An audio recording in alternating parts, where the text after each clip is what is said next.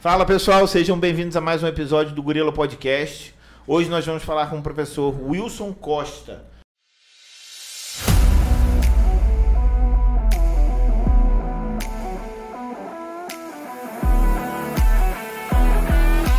Você está ouvindo Gorila Podcast.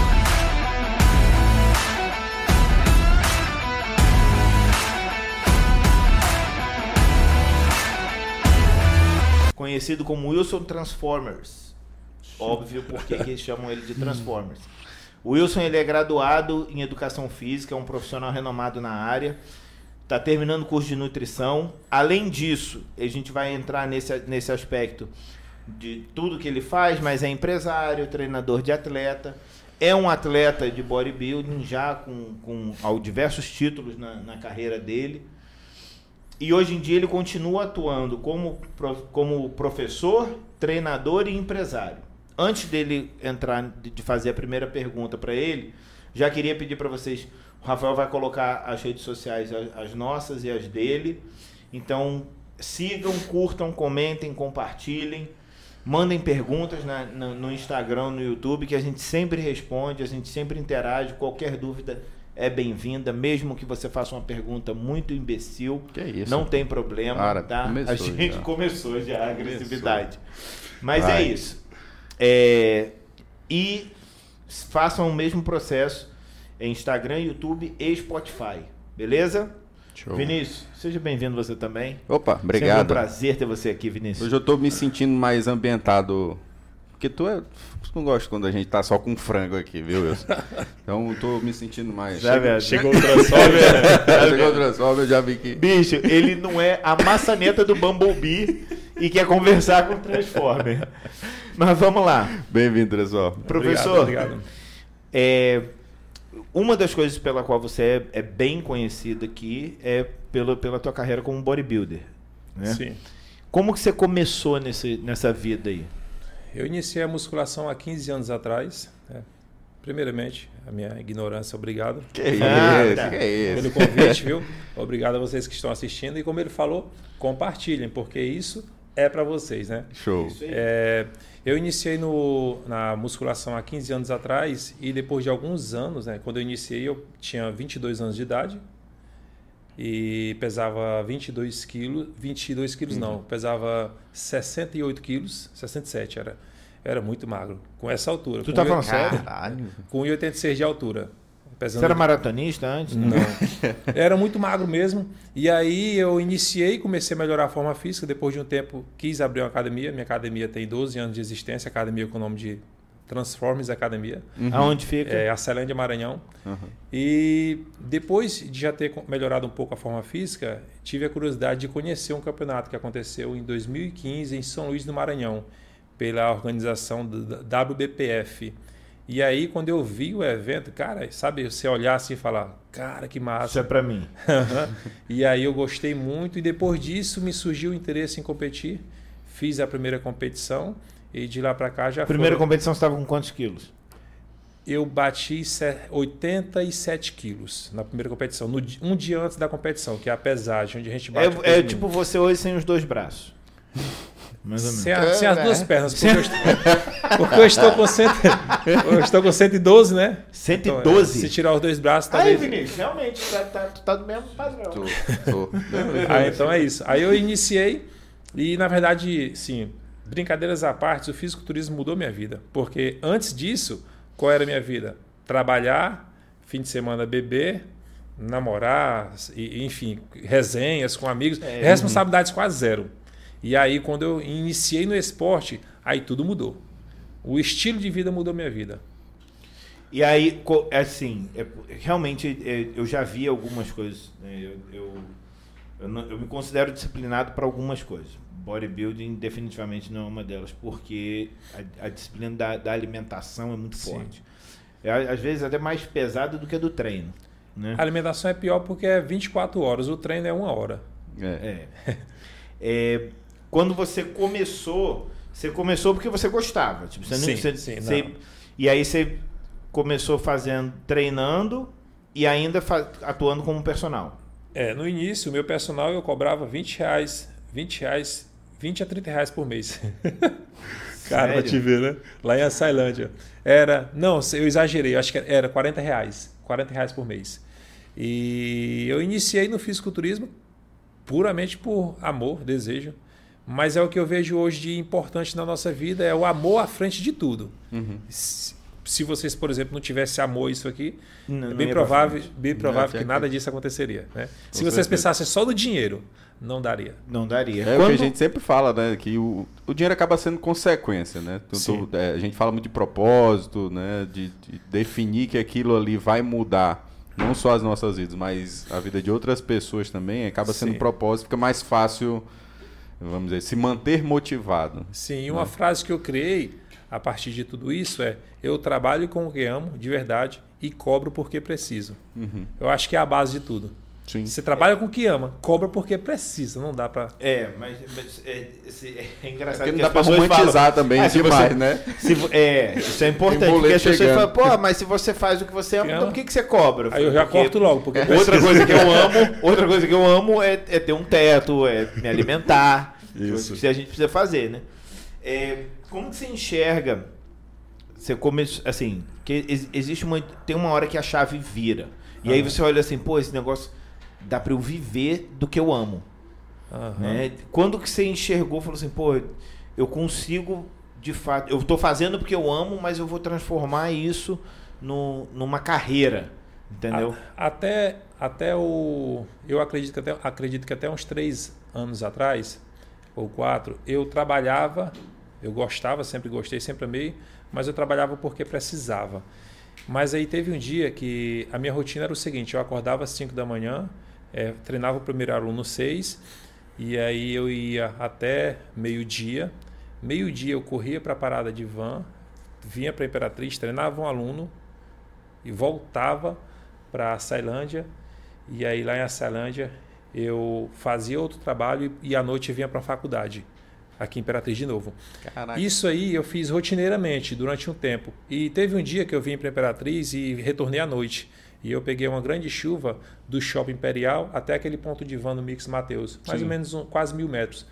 E eu cheguei na van muito ensopado e eu fiquei muito triste, muito triste. E eu sentei do lado de uma moça e aí quando eu sentei ela falou de mim, elogiou meu trabalho e tal. E eu, eu lembro que ela falou, poxa, já pensou se, se você fizesse algo online e tudo, é, para você expor o seu Divulgar. trabalho? E eu pensei em criar um projeto chamado de Bodybuilder de Sucesso, há quase quatro anos Que é atrás. uma realidade agora. É, bodybuilder de sucesso, que é, é baseado em três pilares dentro do fisiculturismo, que é a performance, a autoridade e o financeiro, que é o que eu creio que todo fisiculturista precisa ter para ter sucesso.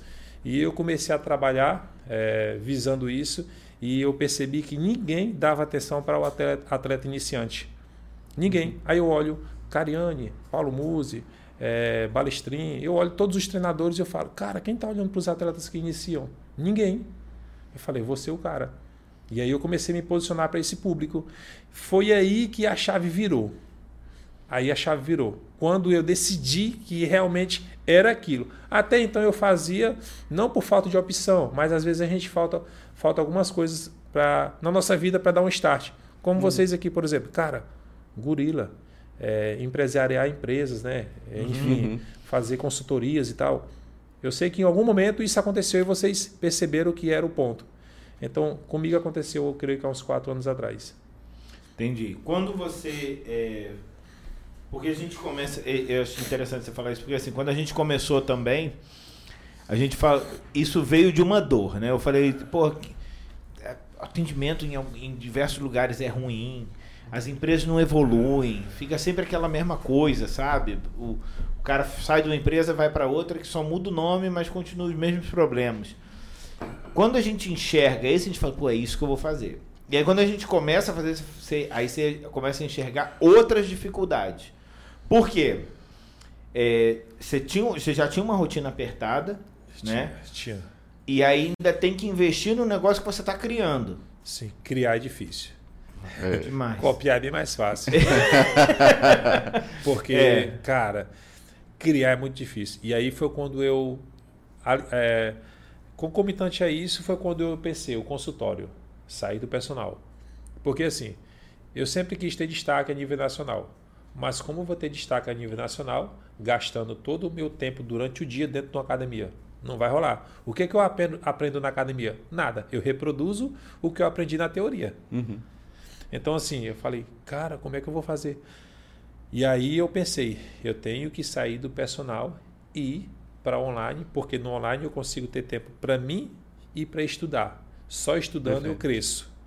É, aí eu, é, eu já queria ter um filho, minha esposa engravidou, é, graças a Deus deu tudo certo, meu filho Como é que ele chama? tudo. Miguel.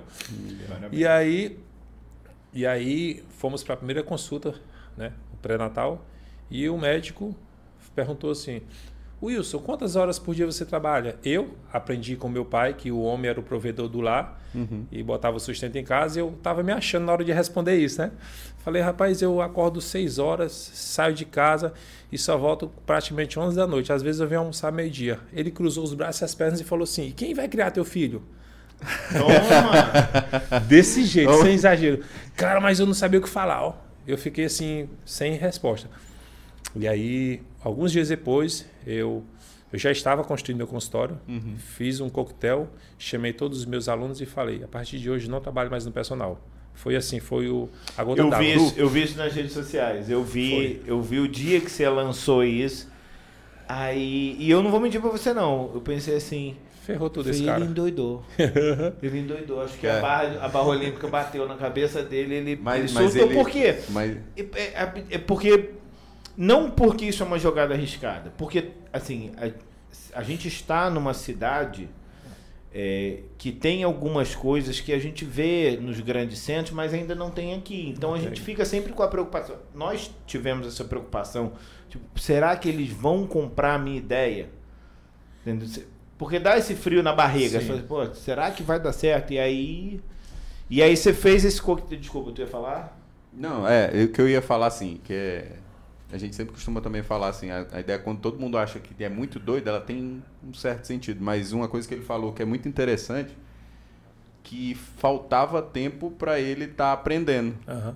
Que é muito comum, não só na, na profissão de educador físico, mas na maioria das profissões. A gente está tão preocupado no fazer, fazer Ganhar dinheiro. ganhar o dinheiro e não se aprimora. E tem uma frase que sempre eu lembro que assim, a gente só fala aquilo que a gente sabe. E aí pra gente estar se especializando, a gente tem que buscar tempo. Quando tu olha nas, nas redes sociais, lógico que rede social não é só o, o que a pessoa realmente vive, mas a maioria dos profissionais estão buscando, não estão buscando essa especialização. São poucos que buscam especialização. E dentro de uma rotina tão apertada, é mais complicado ainda tu te Sim. programar e tudo. Então isso eu achei interessante, tu buscar esse dentro da que eu creio que dentro de, de hoje em dia você consegue estudar, se especializar, se aprofundar mais ainda dentro desse contexto, Sim. né? Sim. Se parece grotesco, mas se trabalhar muito fosse o caminho ou desse dinheiro, Gari era muito rico, né? Uhum. Porque os caras percorrem de 5 até 30 quilômetros por dia, de verdade, colhendo lixo. não, não sabia, não. É, é, por dia. Cara, é estafante. Então a gente vê que o lance não é trabalhar muito, é trabalhar com inteligência. Uhum. E aí, para crescer, nós temos que sair do mediano, né? Então a gente vê hoje um, um- um- por exemplo, se eu fosse personal, não estaria aqui hoje. Chama um personal é assim, gente- Sim. sem, cri- sem eu não criticar. Tô, não classe. criticando o trabalho deles, mas a gente Não. conhece vários. Não, não, Uhum. não, É. não daria para vir. Eu fico aqui até a noite se for preciso. Graças a Deus, porque eu tenho a minha agenda que eu organizo e eu posso ter tempo hoje. Todos os dias, seis da tarde, eu Eles saio não com meu horário pra disponível. Uhum. É, quando tu me um procurou, negócio- te- só te interrompendo, quando tu me procurou, tu falou assim, Wilson, pode que dia? Eu falei o que pra ti? Qualquer, Qualquer dia à tarde dia. eu me organizo Aham. e vou. Pra mim é um privilégio absurdo. Hoje. Eu pensei de Melhor novo. que eu falei, dinheiro. Doidou de novo. Doidou duas vezes, porque agora não trabalha mais não, virou Marajá. Ele ganhou na Mega e não quer falar pra ninguém. Mas querendo ou não, é porque a gente vislumbra de uma maneira diferente. O, o que que realmente é, o, dinheiro que a gente tá ali batalhando, correndo atrás, é o que que tu tá buscando com esse dinheiro. Eu, eu pelo menos, é essa liberdade. Não é ostentar, não é chegar, ah, vou chegar com um carrão top, ó, minha casa aqui é a maior. Não. É ter uma liberdade de tempo. Porque o que ninguém entende é que a gente não trabalha por dinheiro, a gente está trabalhando pelo tempo. Pelo tempo. Pelo nosso tempo. Então, é, tem o Thiago Negro que ele fez uma comparação muito, muito boa uma vez. Ele falou, quanto custa uma xícara? E aí a pessoa falou, ah, 20 reais. Ah, agora transforma 20 reais do teu tempo de trabalho. Quantas horas é Eu vi. esses 20 reais? Cara, E, e aí a pessoa não se toca que a, a- essa liberdade... horas tá, tá, tá muito barato. Exato. É. Muita hora por pouco dinheiro. E a gente, não, a gente não coloca esse valor no nosso trabalho. As, as pessoas têm essa dificuldade de não se valorizar. É. Às vezes você tem que ter esse posicionamento.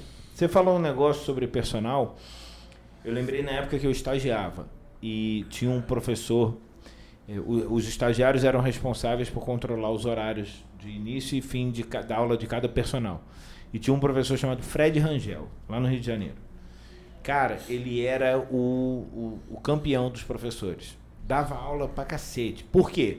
Ele tinha todas as características necessárias para você ser um bom personal. Primeiro, que ele era um. Ele, ele tinha profissionalismo no atendimento dele.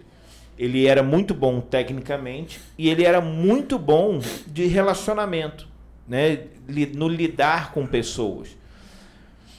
Eu lembro que teve um ano que o Fred deu aula, tipo, ele dava, ele tava bombando e, e, e ele tinha, por ele ser muito bom, ele tinha uma fidelização muito boa, então ele não sofria tanto com, a, com, aquela, com aqueles períodos sazonais, né? Que o personal sofre com isso.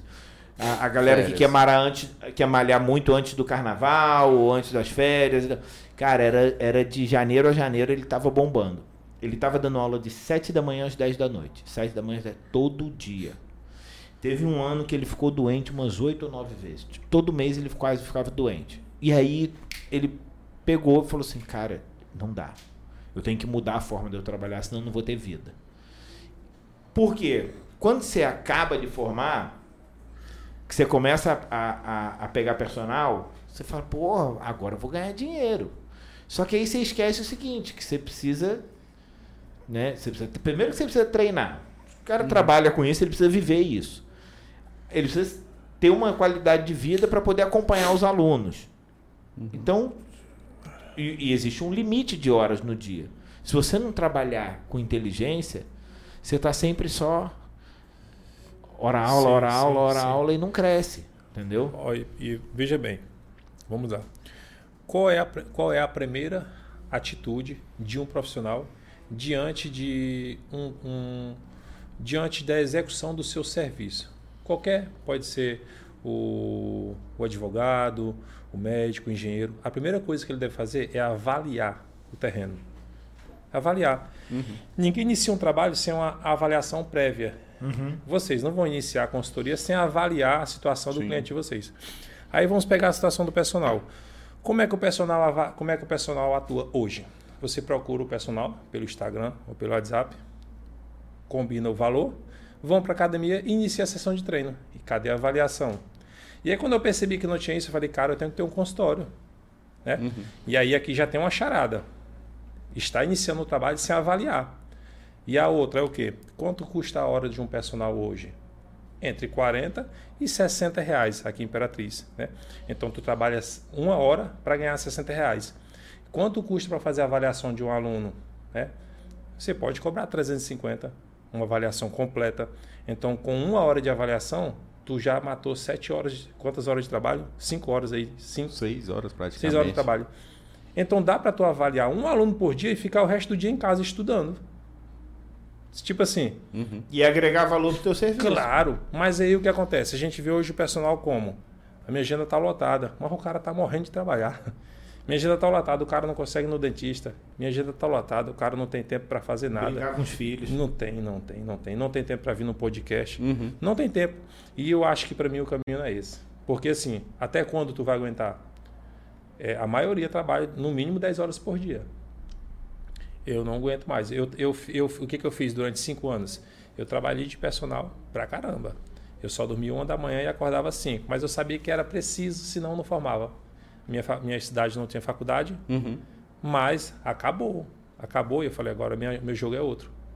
E é interessante porque você falou do, do, do teu filho, né? Do Miguel, do, do- quando você foi fazer o pré-natal lá. Eu lembro que quando meu filho nasceu, eu, eu, eu tive esse estalo também. Eu falei assim, cara, não dá para viver essa vida não. Eu, eu tava, na época, eu estava trabalhando em Fortaleza e eu, a cada 20 dias eu vinha para Imperatriz. A minha esposa passou a gravidez do meu primeiro filho, ela passou a gravidez toda sozinha, pô. Aí eu falei, não dá, cara, não dá. Então, desde esse. Eu, o meu processo foi um pouquinho mais longo, porque eu, eu sempre fui muito. Eu, eu era muito desorganizado em, em, alguns aspectos. E aí eu tive. Porque ele mudou, me... né? Sempre fui uhum. ele. É. é, mas eu, eu. É, porque eu, eu tive que me policiar muito, né? A gente aprende, né? Aprende, é. aprende. Às vezes doendo, mas aprende. E eu entendi assim, cara, eu preciso sair dessa, eu preciso sair dessa. E se eu ficar trabalhando para os outros também, eu, eu não vou, eu vou ter sempre, alguém vai estar sempre botando um limite para mim. Aí foi quando a gente começou a estruturar e falou assim, não, vamos, a gente tem conhecimento, pô, a gente está sempre é, evoluindo, vamos começar a usar isso. E aí a gente foi pensando e foi esse negócio, né? A gente foi tendo ideias e as pessoas, pô, mas isso daí será que vai dar certo? E a gente decidiu que as pessoas não precisam entender, elas vão ver a gente fazendo e vão ver que realmente funciona. Né? Que é o que eu vejo muito no teu trabalho. Assim, quando a gente. Pô, quando, a primeira vez que eu vi a foto do, do consultório, eu falei, caralho, o Wilson botou. Foi pra, foi pra derrubar mesmo. Porque ficou bonito. Uhum, Mas se você não fizer um negócio diferente, imagina só: uma sala branca, uma mesinha de, de vidro, um notebook e você atendendo lá. Agora, a, a, galera não chama. Igual você falou para mim não falar nome de pessoas, eu não vou falar nome, né? Ele disse que eu podia contar qualquer história sem falar nome. Eu contratei um arquiteta, cara, que foi só jogar dinheiro no lixo. Eu falei, eu tenho quase 30 troféus. Eu preciso expor alguns deles na minha prateleira para ter um pouco da minha marca, porque eu sou Sim. atleta de fisiculturismo. Embora eu, eu atenda pessoas comuns, eu quero que tenha. Aí a mulher fez o projeto e me colocou lá uma prateleira com jarrinhos de flores no, no fundo, né? E eu falei, e os meus troféus? Ela, ah, mesmo. Não, tu pode colocar um aqui e o outro ali, tipo assim, improvisado, né? Ah, não. Eu falei, não, não, não, deixa, eu não vou. Eu já tinha pago, eu falei, eu fiquei. Aí eu fui pesquisar, fui pesquisar. Aí a mulher, a minha esposa, meu filho, tu vai fazer tudo preto, e tudo preto, preto. As pessoas têm um medo com preto. Bicho, eu gosto de preto demais. Eu também. Cara, se tu visse, se tu visse esse escritório aqui, Antes. a primeira, primeira vez que a gente gravou. É, Era brancão, tudo. brancão, tudo. Branco, parede branca, as placas verdes, não tem nada a ver com a gente. Nada. Pois é. Aí eu fiz assim, aí eu mudei lá e deu super certo. E. Foi bom É que ela confundiu fisiculturista com florista. foi, foi, foi fraco. Foi ela, não, ela não, não, tinha, não tinha muita articulação, tem que ter. Uhum. Tinha que avaliar o meu perfil. Cê, que foi o que a gente estava falando uhum. antes de começar a gravar. É difícil você encontrar pessoas que entendam a tua visão. Sim. Porque a tua visão, tipo, se você tem uma visão e você tem uma identidade profissional, as coisas têm que estar casadas. Né? Ah, não, mas isso aqui é legal. Não é legal porque eu quero fazer. Ah, mas tanto, a gente mesmo. Ah, mas gorila não tem um nome melhor? Eu falei, não, não tem. Porque esse nome reflete a nossa identidade. Sim. Ah, mas bota um negócio que seja mais aceitável. Eu falei, cara, se a porta não tiver aberta, eu vou derrubar. Então, é, fica tranquilo que vai dar certo. Entendeu? As pessoas têm esse receio sempre. E é Sim. normal, né? É, um negócio que eu. Uma, uma outra coisa que eu ia te perguntar é o seguinte. Nessa questão do, da tua virada de chave. Porque assim, pô você tinha alguns alunos, é, eu não conheço todos, mas eu já te vi treinando alunos influentes. Sim. Quando já você tinha um fez... renome, né? De, é... Como personal, né? E, e aí quando você fez essa virada de chave, como que foi a repercussão no mercado, assim? Porque tem gente que, que fala mal só porque fala mal mesmo. Agora, como que foi essa repercussão assim do feedback Fala, que você recebeu? Ah, das pessoas para mim, né? É. Na verdade, talvez pelo nome as pessoas têm medo de falar. Se falaram, foi por lá, né? Para mim Se abrir a porta eu falo. Alguns deixar a porta aberta eu falo. alguns alguns amigos, né? Alguns hoje mais próximos falam assim, cara, que tu tem coragem. Algum, alguns eles conseguem dizer para mim que eu tive muita coragem que no, no início ele fala, cara, isso se ferrou. Alguns, né? Uhum. Mas na verdade as pessoas não falam, não criticaram não. Eu, eu, parto, eu parto do princípio seguinte: é, para tu crescer, tu tem que sair de onde tu está. Né? Então a gente está rodeado de pessoas comuns. Uhum. Então é difícil, difícil tu trazer uma ideia para essas pessoas e elas entenderem, porque a maioria são comuns. Você entende? Então, se eu estou aqui, eu quero ir para cá, e para onde eu estou querendo ir, não tem ninguém lá, essa pessoa aqui não vai entender. Ah, não. E Perfeito. se eu não entender isso, se eu não entender isso, eu e vou muitas ficar vezes aqui. nem vai contribuir. Quando eu queria montar uma academia, minha mãe não quis. Quando eu queria comprar um carro, minha mãe não quis. Quando eu queria montar uma área de evento, as pessoas à minha volta não quis. Quando eu quis vir morar em Imperatriz, ninguém quis.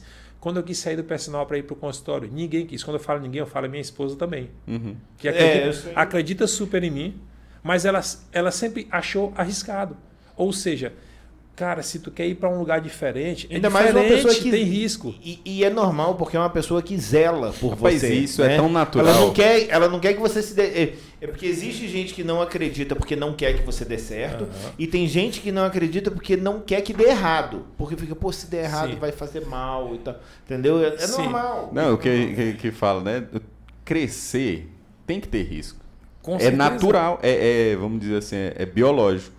Todo mundo vai o quê? Engateando. Quem foi que começou a andar sem nem tomar uma queda? Crescer Tem dói. risco. Tu já fez um, É. um drop set de rosca bíceps? Pois é. É doloroso, moço. Não com esse teu pezinho aí, vai. Com certeza, com um peso dói. maior deve Eu doer. Mas a gente não cresce por medo É mesmo. engraçado que eu tô te zoando, você tá me zoando e ele tá olhando pros dois e falando Fala assim. assim, tem Ah, que- ele tem um, Ele ele tem um artifício legal de ver ele treinando lá. E tudo. Vocês, Eu vejo vocês Tu não. direto. Não. que eu não tô mais precisando. Você ouviu, né, Eu rapaz? cheguei no- Cheguei no meu... No teu limite. Meu limite. Teu limite. É, é, é, bom, já que a gente falou de- desse negócio de treino,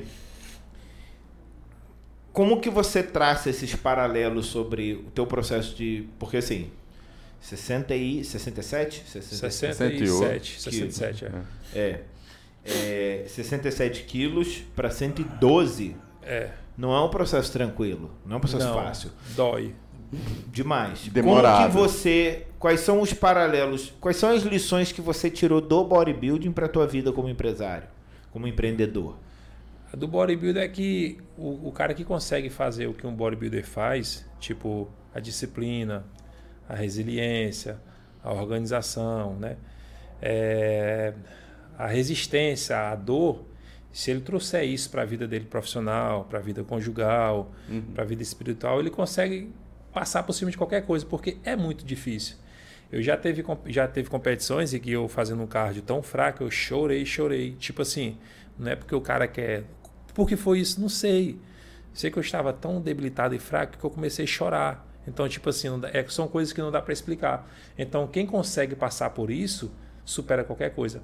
E aí, depois do fisiculturismo na minha vida, eu me tornei mais organizado, mais resiliente. E eu já tive muitas lições que, tipo, eu não vou Quando, aqui. você fala estar fraco, a gente vai voltar para essas lições aí, pelo menos uma. É, é, quando você fala assim, ah, porque eu estava fraco, dá um, dá um, exemplifica, porque as pessoas assim, ah, eu também fico fraco quando, depois que eu treino. As pessoas, Fica, é, fica não, não é- fica não. Vou explicar. Explica para ilustra é, é isso. pra tipo gente. É, eu estou com 112 quilos, né? Na federação que eu competia, eu batia um dia antes da competição 90, 92. Então, se eu fosse competir naquela, naquela organização, eu teria que cair de 112 para 92. 20 quilos. 20 quilos. Eu faço isso aí em três meses, dois meses. né? Quando chega perto da competição, você está com 8 ou 7 quilos acima do limite de peso. Ou seja, eu estaria com 99. Uhum. 99 eu perco em dois dias. Esses, esses 7, Esses 8 sete. quilos. Em dois dias. Fazendo o processo de desidratação e o processo de depressão de glicogênio que a gente faz na última semana. Esse processo é muito árduo e restrito, onde tu se restringe no último dia de água e nos últimos sete dias de carboidratos. Então tu tem que baixar Sem o parar de treinar. Sem parar de treinar. Ah, que é E- importante. isso. Ah, mas Não. eu consigo fazer dieta. Já fiz jejum, já. Não, são. Então. Você vem de meses de preparação, chega sete dias antes da competição, você tem que baixar 8 quilos, e aí você faz três dias de carboidrato zero, baixa mais uns dois, e aí fica 5 quilos para baixar. Esses 5 você baixa nos dois últimos dias, fazendo uma restrição de sódio, de água e ainda de carboidrato. E para completar, você faz três cardios ou dois por dia, de uma hora cada, junto com o treino. Então, isso é um processo muito árduo que uma pessoa comum não consegue fazer sem passar mal. Eu quase chorei. Ela vai para ela vai para o hospital. Agora, quem já é treinado, ela já é capacitada devido o, o processo, né? É uma, é, já, já passou pelo processo adaptativo e ela já, já se encontra apta. Uma pessoa comum não consegue fazer. Não, não passou só, por não esse só processo- fisicamente, né? Não só Psicologicamente. fisicamente, psicologicamente, principalmente. Psicologicamente. Nossa. Hoje mesmo eu recebi a mensagem, um texto, eu não vou ler porque é longo, de uma aluna, dizendo que não consegue se manter porque está com medo de competir, porque está achando ruim ficar sem se alimentar com as. Ah, ainda tem ainda tem ansiedade. isso. Ainda tem isso. competição, né? É, A pessoa tem que fazer isso para uma competição, ou seja, ela ainda está ansiosa. Por quê? Ansiosa. Porque não é só fazer por fazer, é fazer para ser avaliado pelo Avaliado. que você fez. É. E o medo do julgamento é o que mata para quem tem uma mente fraca. Uhum. Como que é, você você chegou a fazer esse processo, esse mesmo processo todo? Ah. Antes de, de, de você de fato competir ou você fez a primeira vez Primeira já para competir? competir. Já para competir. Só que a primeira vez quando eu tinha um físico menor, o limite de peso que era 92, Você eu tava bati 87. Entendeu? Ah. Cheguei lá franguinho, franguinho. Não, eu, eu acho o que eu, vamos dizer assim, o que eu coloco mesmo, assim, que eu admiro, cara, é a disciplina, é, é uma coisa fora do comum. Porque disciplina não é só aquele negócio de, ah, tenho que fazer, tenho que fazer, mas tenho que fazer todo dia, todo dia, todo dia. Seguir aquele protocolo, Sim. eu acho, eu, eu tenho, faz jiu-jitsu lá, o Paulo também, que tá na... E, mas eu vejo assim, eu lembro que quando eu te conheci mesmo, que foi aquele Paulo evento que a Foguinho? gente... Não, o- O Foguinho tá Não. competindo também, não tá? não, não sei. Não? Não, Competi lembro. uma vez, Foguinho, se for o que, que É. faz os, os TikToks lá. É. É. Mas a primeira vez que eu conversei mesmo com ele foi no, naquele evento lá, que ele já estava próximo da competição. E ele perguntou: esse café aí tem açúcar? Eu falei: bicho. Ah, é verdade. Eu lembro. Quando a gente deu aquela palestra sobre restrito. influência, tu tava restrito. Eu falei: cara, eu, não, eu já tinha. Eu não sei. Eu não lembro que sei, eu tava vi falando. Logo assim, eu falei: eu não tenho. Eu, não, eu tenho disciplina, mas não tenho tanto assim, não. Eu olhei pra ele. Eu Então olhei é o pra ele. mínimo possível. É, É zero, né? É- é tipo assim, é, é seguir o plano. Se Eu não achei que ele não açúcar- tava Não, eu gostando falo- da palestra. Eu falei, Não, cara, a cara dele, ele acho que ele não tá gostando. Não, eu pô, eu estava falo assim, fome, que é o era fome. mínimo possível que tu, se tu não fizer, que é um pensar assim, pô, é um café, um café ali dá quantos ml? Porque Aí uma eu- colher, para ter ideia, tá- para ter ideia, a insulina, ela tem um efeito de aumentar a camada da subcutânea, a pele. A insulina, ela é elevada.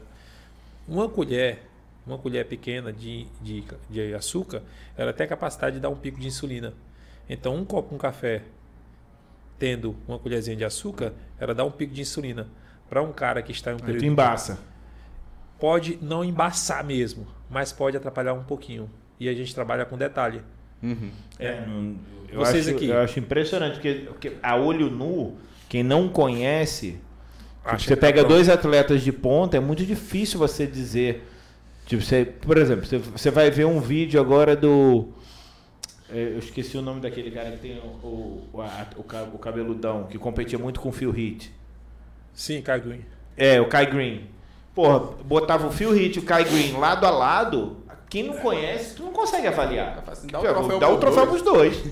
Mas é no, é no mínimo detalhe. Aí Sim. é, é muito complicado. A É, elasticidade da pele, tudo isso os caras conseguem ver. Tipo, na categoria deles é avaliado é, o padrão. Qual o padrão? O físico tem que ter um formato de X. Por exemplo, cintura escapular, a parte superior do X. Uhum. o Sim. X desce e as pernas grandes, né? cintura, Cintura fina aqui. fina. Uhum. as pernas grandes, a parte inferior do X. Então, quanto mais o cara tiver a cintura escapular e o dorsal grande e as pernas grossas, mais ele entra no padrão. Esse é um quesito. O outro é a massa muscular, que é o tamanho. Aí depois vem a qualidade. Aí depois vem a apresentação. Aí vem coreografia. Que é a, ro- a- a rotina, né? A apresentação. Tem uma série de, de, de, de fatores. O, o- nesse aspecto aí da, do, do fisiculturismo, se a gente estava falando da questão da, da alimentação, do treino, como que você prepara os teus você Porque você já estudou né, bastante, você vive isso. Como que é a preparação psicológica deles aí? Eles fazem isso, tem acompanhamento, não tem? Ou é, Não. é, na, Na é de verdade, cada eu- um mesmo? O cara verdade, tem que ser resiliente. É tipo assim, eu gosto muito de psicologia. Eu até, eu até acredito que quando eu finalizar a nutrição, eu acredito que eu tenho coragem ainda e disposição para fazer psicologia. Eu gosto muito. Então eu tento muito conversar com os meus atletas sobre essa questão psicológica. O que, que um atleta iniciante precisa muito, muito, muito, muito, muito? Alguém que acredite nele mais do que ele mesmo. Sim. Então eu até tenho como jargão, eu acredito em você, nas minhas publicações e nos stories que eu posto. Uhum. Porque quando o atleta percebe que você acredita nele, já é algo a mais para que ele consiga chegar lá. Esse é um fator. O outro é realmente ver o que o atleta tem de positivo e bater naquela tecla. Porque cobrar excessivamente de quem está iniciando é dizer para ele o seguinte: cara, isso aqui é só para quem é muito forte. Se tu não for, pula fora. A chance do cara pular fora é grande.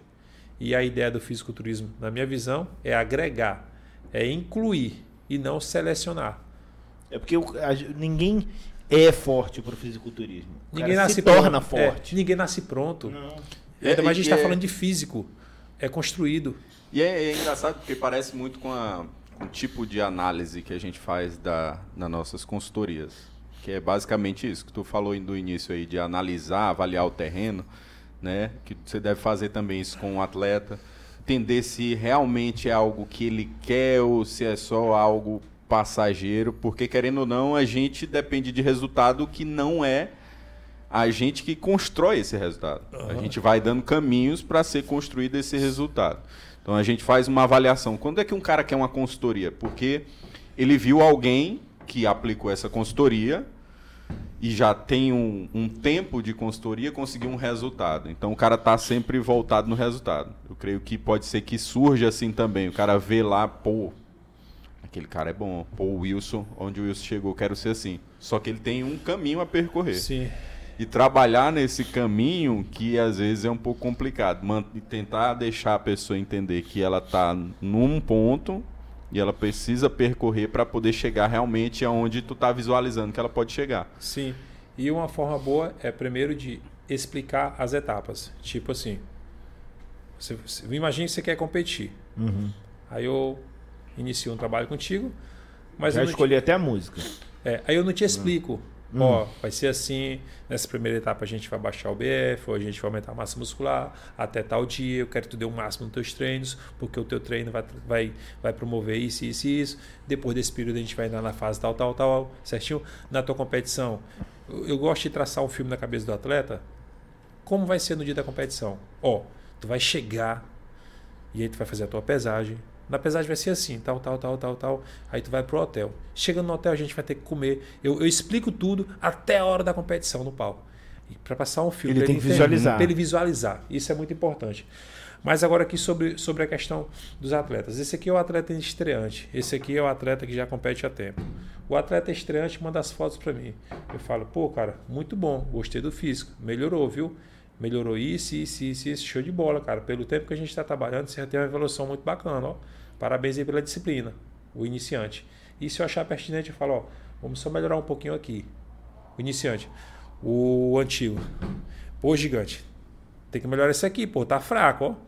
É sério mesmo. A gente tá com muito Ele tempo. Já tem couro. Tu né? não pode mais errar isso aqui. Pô, professor, você me deixou desmotivado. Não, pô, tu já competiu seis vezes. Parou a brincadeira. Nós não temos mais que chegar lá para ganhar experiência, não, gigante. Vamos lá. Eu posso uhum. contar contigo? Se não puder, pô, não tem como ser assim, não. É diferente. Parece Sim. que não já tem, tem Ele já tem uma maturidade, né? E, ou se ele não tivesse, mas ele tem conquistado nesse diálogo agora, porque chega de passar a mãozinha nas costas. Já aconteceu com vários atletas. E... É, porque é, é, também aquele negócio. Um cara que já competiu seis vezes, se ele não está evoluindo, vai ter uma hora que vão perguntar: pô, quem é teu treinador? Perguntam, Mas é, Perguntam na estreia. Quem te não, preparou? É, e eu até vi, eu até vi um, um tempo atrás, não sei se umas duas ou mês passado, mais ou menos tempo hoje em dia é voado, né? Eu vi tu comentando, tu tava treinando, viu uma, um atleta lá tua e não bora corrigir bem aqui as, as posições e tudo, e eu sei que ela já compete, eu Tamires. não lembro. Não, é, Tamires, lá na isso, isso. E aí tu foi corrigindo e ela falou, pô, bacana. E ela ia pro, pro Mister Olímpia. Uhum. Então é, é uma pegada diferente mesmo, porque senão tu acaba espantando Espanta. aquele cara que tem um interesse real. Sim. Você fala, porra, é isso tudo? Não, não vou aguentar isso aqui não. Como que você vê os talentos que tem hoje em dia aqui na região? Sim. Eu acho os talentos daqui na região diferenciado porque é o seguinte, um princípio que eu tenho de crescimento, de resiliência, algo que eu acredito muito é a pessoa que se submeteu a grandes dificuldades. Quando a gente se submete a grandes dificuldades, a gente se torna alguém mais forte. Uhum. Porque a dificuldade, se não te destruir, te torna mais forte. Então, quando a gente olha para o norte e nordeste aqui, para nossa região, a gente, nós estamos falando de um povo mais sofrido. Essa uhum. é a uhum. realidade. Né? Sem não, sem estar pejorativo, sim. mas essa é a realidade. Então, nós somos pessoas que realmente passamos por dificuldades. Então, quando a gente chega na capital, nós temos um diferencial. Porque nós valorizamos mais, nós treinamos melhor, nós damos mais o sangue, porque nós viemos lá de baixo. E eu falo porque eu já tive contato com pessoas lá da capital, Rio de Janeiro, São Paulo, e a gente vê. Às vezes o cara é um pouco metido a playboy e tal, enfim, Instagram e tudo, e não é a mesma pegada. Então eu acredito assim que a gente tem um material muito bom aqui. Muito mesmo. Eu, eu, eu vejo muito, eu, eu consigo fazer um paralelo disso que você está falando com, por exemplo, o Callum, Callum von Mogger, não é? Von Mogger, não é? O cara que era muito comparado com Arnold. Ele ainda é muito comparado com Arnold. Por causa do, do, da aparência física, do porte, o maluco é enorme. Ele não ganhou nenhuma mistura olímpia ainda. Esse eu não estou recordado o nome dele. É, eu vou procurar aqui, eu te mostro, mas você deve saber quem é. O, e, e por quê? Porque ele ficou famoso muito rápido. Ele ficou famoso sem ganhar nada. Aí ele não precisa mais se matar de treinar, fazer tudo o que precisa para chegar onde ele pode, entendeu? Porque já tem, já tem esse aqui, ó.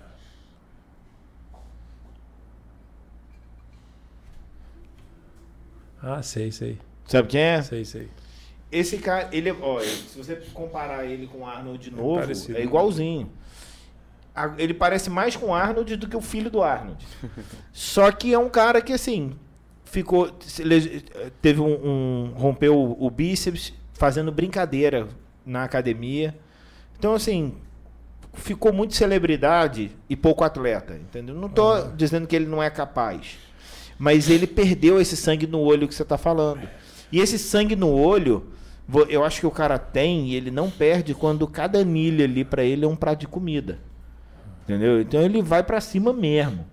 Eu, eu acho que isso é importante, por isso Sim. que eu perguntei. Ó, oh, a hipertrofia é o seguinte: a gente está falando de crescimento, a gente está falando de hipertrofia. Uhum. Quando a gente fala de hipertrofia e crescimento, a gente está falando não só da parte física de um atleta, mas até do profissional, do, do empresarial. Uhum. O que é hipertrofia? Tem dois tipos: a, a biológica que é o crescimento de uma criança, por exemplo, uhum. já é, já é pré-estabelecida, aquilo uhum. vai acontecer. E tem a patológica, que é a que a gente força no treinamento. É uma hipertrofia patológica. O que, que, é isso? A gente, nós promovemos a tensão no músculo através da musculação. Aquilo gera uma inflamação acima do que foi gerado nos treinos anteriores. O corpo vê aquilo como agressão e quando alguma agressão tenta invadir o nosso corpo, o que, que ele faz? Ele tenta se adaptar, Defender. ele tenta combater aquilo. Aí o, o, corpo inteligentemente manda células de defesa para aquele músculo lesionado, micro lesionado, e aí promove toda a liberação de hormônios, todos os mecanismos, e aí faz o que? A hipertrofia, fortalece, se torna mais forte. Ou seja, se tu não fizer sempre algo a mais, não vai ter hipertrofia só porque tu quer. Se tu sempre agacha com 10 quilos no, no, agachamento, não vai ter hipertrofia só porque tu quer. Se tu não fizer algo além do que tu fez anterior para o teu corpo perceber que houve uma tensão a mais, uma inflamação, né? que os sinais cardinais da inflamação é dor, rubor, calor né? e perca de função. Então, se o teu músculo não tiver uma microlesão ao ponto de gerar a falha, né? É, ao ponto de gerar esses mecanismos, essas, essas características, não vai rolar hipertrofia. Entendeu, Vinícius? não é. Vou parar com esse negócio.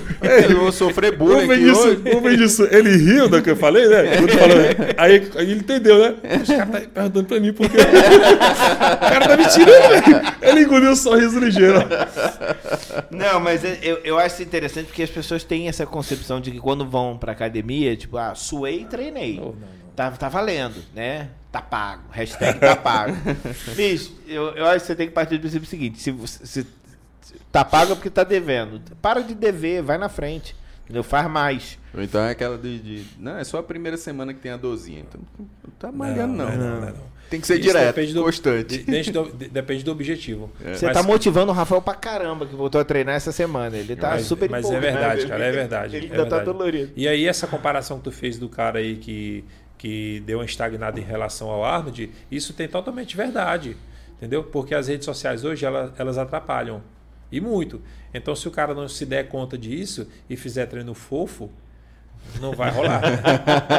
e olha que eu chamo muita gente de fofo. Já deve ter visto nas minhas, minhas redes Aham. sociais. E aí, fofo, fofa, beleza e tal. Mas na hora de treinar, tem que treinar. É, é, é, não, tem fofo, não tem fofura no treino. Não, mas é bem isso daí também, de se não estiver buscando fazer a mais, o resultado vai ser sempre o mesmo, né?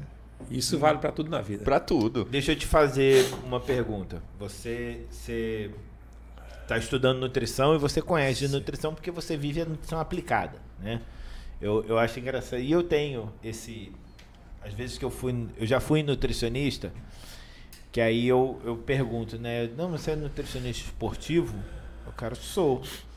Aí eu olho pro cara, eu falo assim, bicho, se eu der um tapa... Eu penso, né? Se eu der um tapa na tua cara, tu não me alcança dando a volta no quarteirão.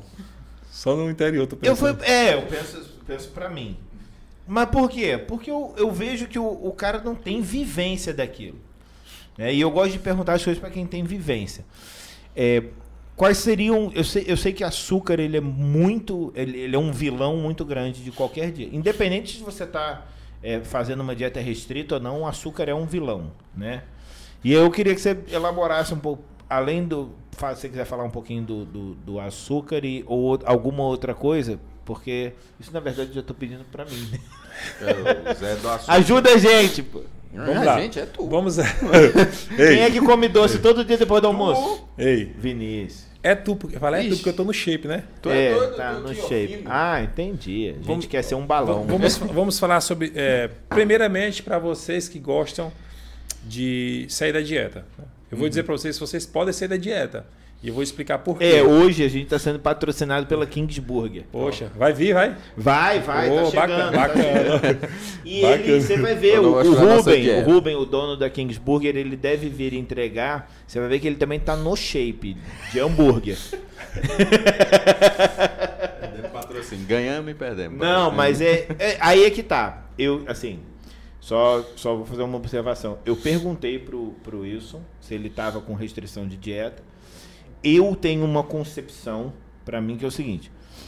Eu gosto de comer. né? Dependendo, eu... É, tu também gosta. Ninguém chega a 112 Sem gostar. Sem gostar. Não é só porque precisa se alimentar. Mas assim, é, a gente. Eu não gosto de, de, de você viver aquele negócio. Comida é um prazer. Inde- Se você souber usar o momento certo para você ter esse prazer, beleza. O que você não pode é ser movido pelo prazer. Tipo, porque senão todo dia tu vai comer pizza e hambúrguer. né? Agora, se você souber fazer. Eu sigo o Dwayne Johnson, quando ele posta o, o, o day off dele, caraca, mano, 18 panquecas com mel, pasta de amendoim, cookies e não sei o quê. Só que fora disso, o cara é muito disciplinado, né? Porque, Mas assim, fala ó, aí. O nosso corpo, ele tem como fonte de energia as reservas de glicogênio. Eu vou para as pessoas entenderem a reserva de glicogênio, essa aqui, né? E os triglicerídeos, as gorduras, tecido adiposo. Sim. Aí, quando você come os carboidratos e as gorduras, elas vêm primeiro para as reservas de glicogênio aqui. Quando tu começa a seguir um plano alimentar, quando tu começa a seguir um plano alimentar e tu começa a treinar, o teu corpo usa na atividade física, principalmente na musculação, o glicogênio como fonte de energia. Isso aqui, ó. Aí ele vai esvaziando ó, as reservas de glicogênio. Quando tu se mantém uma dieta comendo um pouco menos do que tu precisa. Quando tu esvazia essas reservas- de glicogênio de forma considerável, vamos imaginar que esse copo já está pela metade, né? Você pode comer um hambúrguer tranquilamente. O que, que vai acontecer? Ele simplesmente vai restabelecer um pouco essas reservas. Não vai vir gordura para o tecido adiposo. Não vai vir. Agora, quando você come um hambúrguer num dia e no outro dia mais um outro hambúrguer e no terceiro dia um outro hambúrguer, por exemplo, você enche as reservas de glicogênio e o próximo estoque é a gordura, tecido adiposo. Aí vem para cá. Por esse motivo que o atleta, por exemplo, uma semana antes da competição, se eu comer três pizzas, eu não vou engordar nada. Porque essas reservas estão assim, ó. Elas estão vazias, hum. entendeu? Então, a cada 100 gramas de músculo, o corpo, a cada 100 gramas de músculo, ele consegue colocar dentro dela 2 gramas de glicogênio. Ou seja, para cada 100 gramas de músculo do meu corpo, eu consigo armazenar 2 gramas de glicogênio. Só que quando meus músculos estão depletados em uma dieta restrita, como por exemplo uma semana antes da competição, eu em vez de conseguir colocar dentro de 100 gramas de músculo só 2 gramas de glicogênio, eu consigo colocar até 4, o dobro. Uhum. Então eu posso comer ali um dia inteiro, não vai acontecer nada. E aí vocês que estão assistindo, se você se mantém na dieta 6, 7, 10 dias, na dieta mesmo, você pode uhum. comer uma refeição livre tranquilamente. Mas para isso precisa treinar. E não pode ser o treino fofo. Não pode ser o treino fofo. É, quais seriam os principais vilões dessa, desse, do resultado né, vou, que você tem com os seus atletas? Agora é a outra parte. Vou, vou deixar o atleta de lado e vou falar para as pessoas que, Comum. comuns. Por exemplo, emagrecimento, que é o que mais as pessoas querem. O primeiro vilão do emagrecimento são as açúcares, os carboidratos simples. Por quê?